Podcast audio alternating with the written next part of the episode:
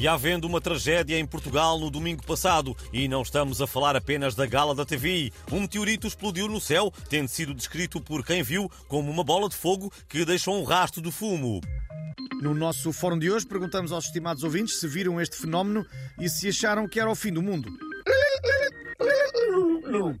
E a primeira ouvinte em linha chama-se Fátima Mursa e liga-nos de Vilar da Vesga.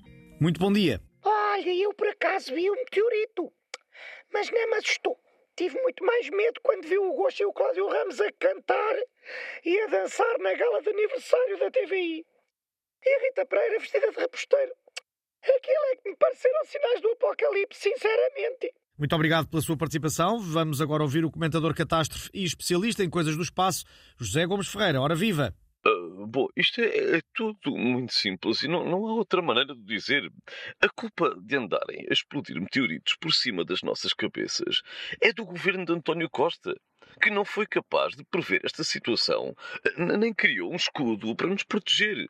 E mais, eu, eu tive a informação uh, de que uh, a tal bola de fogo era a nave dos extraterrestres que raptaram Gonçalo da Câmara Pereira. Hum? Por isso é que nunca mais o vimos. Está tudo na net vão ao fritopipoca.com. É muito simples. Muito obrigado, José. E liga-nos agora o ouvinte Miguel Vicente, que é aquele concorrente do Big Brother que disse que os dinossauros foram extintos pelo Holocausto e pelo Big Ben. Ora viva! Boas, eu não me entender, acho que essa cena do meteorito quer dizer que vem um novo Titanic e um novo Big Ben ainda maior que aquele que extinguiu os dinossauros. Só que desta vez vai extinguir os chapins rabiolongos. E dar as horas.